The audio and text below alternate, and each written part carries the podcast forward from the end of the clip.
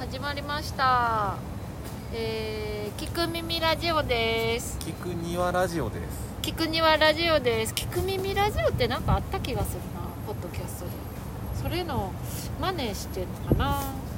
はい移動祝祭商店街歩く庭という作品の一部として10月9と10の2日間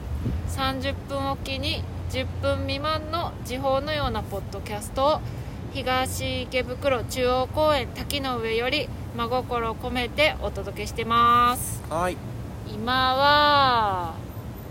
9月10月9日土曜日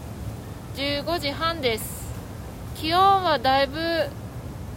寒くなって25度湿度68%結構ヒヤッとしてますねなんか風がちょっと冷たくなってきましたね冷たいなんか暑いところがなくなってきたねああ確かに確か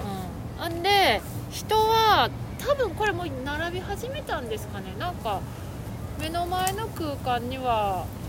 あの遊んでる人もいなくなったからあ並ばれてますね並び始めてるように見えますね、そうですねなんか一気に静かになってきました家族も帰りだしたのかなもそうですねうんでなんか日もだいぶ陰ってきたというか、うんなんかうん、明るくなくなってきたね明るいじゃなくなってきたね弱々しい西日が差してますねそうですねって感じでで滝の上のバルーンももう全部畳まれてなんかとっても殺風景ですはいで車はすでに移動されてえっ、となんか公園の中央にあるって言ったらなんかすごいすごそうだけど中央にひっそりとしまわれたって感じですかね、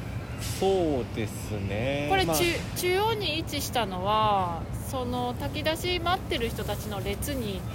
一番邪魔にならない場所がそこだったっていうあそうなんです、いそのさっきの放送で言ったあの U の形をし U の字の形をしているんですけどそれに沿ってぐるっと並んでってなその後並木の中をこう行ってきて行って帰って行って帰ってで列ができるんですよ、うう蛇腹にね、蛇腹うに、んそうするとこの滝と並木の間のあの広場だけがう人が並ばないんですん、だからそこにそこに逃がす、逃がしたって感じですね、はいでえっとなんかさっきあのー手と橋さんが割り箸であのそうそう人の区切りを作っててそれ一人そそのこのコロナの距離感を保つためのディスタンスの印ですよねそうですでそれ人が400人ぐらい並ぶからそれ分そうですね去るってことですかねもう最後は公園の中並べきれないと、うんもう道外に出る、うん道に出てたかなと思います、うんでその割り箸が貼られたので今皆さんが綺麗に並び始めている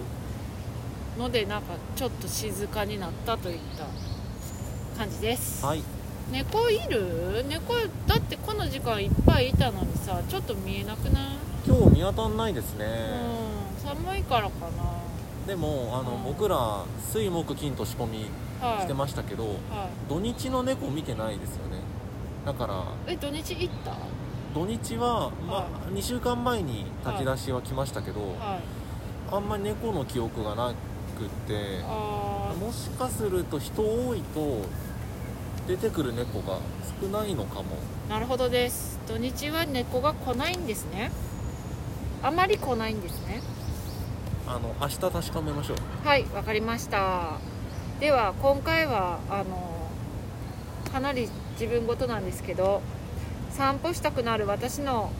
おすすめ作品を紹介しますイエイえーっとまずは去年ニューヨーク公共図書館から出た「ミッシング・サウンズ・オブ・ニューヨーク」っていうアルバムですはい知ってますかいや知らないですはいこれはコロナの感染状況が大変だった時にパンデミック以前に撮っていたニューヨークの街の音が収録された作品なんですけどだからなんか街のなんか街の音うん綺麗な街の音綺麗な街の音はい、なんでなんか聞いてるとなんか耳だけ旅行みたいな感じであーなんかちょっと不思議なごい SF のようななんかうんそういう感じで結構好きです、はいあとあこれ全部リンクは貼りますおおっつったけど聞きます見ますよあ今お願日帰っいたしらますはい、 あと、えー1985年に佐々木翔一郎さんが作られた「おはようインディア」というラジオドラマこれはインドからの留学生のイラメイタさんという方女性の方と小学生ぐらいのケンちゃんって子が街で犬を探すラジオドラマなんですよあーで結構これがなんか、えー、と役者さんを使うってよりはなんか多分街で撮ったのかなぐらいの結構風通しのいい雰囲気があってでしかもなんかあのインドの言葉をケンちゃんに教えるとかなんかそういうなんかハートフルな感じでとてもいいですうんこれも聞けるネットでうんあそうなんですねはい YouTube とかで YouTube ニコニコ動画であー聞けますはいでそれとあと最近三島由紀夫賞を取った「旅する練習」という小説なんですけど登場人物が旅をしながら風景を言葉で描写する練習をしているっていうシーンがあってそれがねすごいねなんか勉強になるなって思ってあうん風景を言葉にこうやってできるんだってちょっとでも言葉遣いがなんか自分からしたらちょっと難しかったんですけーどでもなんか風景を描写するってやっぱこんぐらいボキャブラリーあった方がいいんだみたいなうんその描写はうん結構たくさん言葉使うんですかたくさん言葉使っててで鳥の名前とか木の名前とかもなんか言っててなんか到底自分には届かないっ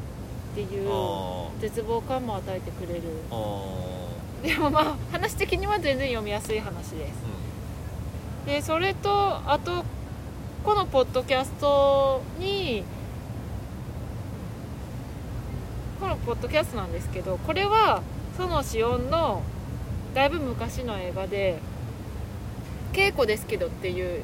映画があって多分8ミリでやられてる作られてるんじゃないかなって思うんですけうどんじゃあそのシオンがなんていうか有名になる前夢になる前だと思うでもそのシーンは結構昔から有名だったんですけど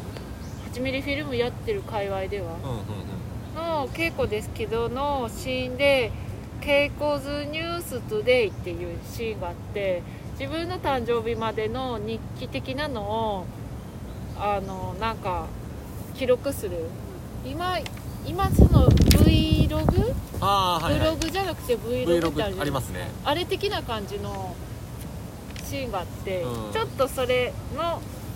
パクリをしてますはいそうなんですねはーいそんな感じでえっ、とこれは何ハリキューの方々が来たあはい今滝の一番下のところはそうです、うんハリキューマッサージ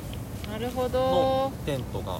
前もあれが一番、うんなんていうんでしょう最初でしたああそうなんだえこれってあのー誰でも受けれるんですかね誰でも受けられるんだと思いますあーで予約がそこで受けててはい無料です、ああなるほどちょっとあ我々もこれからちょっとあのもうちょっと観察して帰ろうかなって感じですかねはいという感じで今日は終わりです大丈夫かな大丈夫だよねまた明日はい現場からは以上です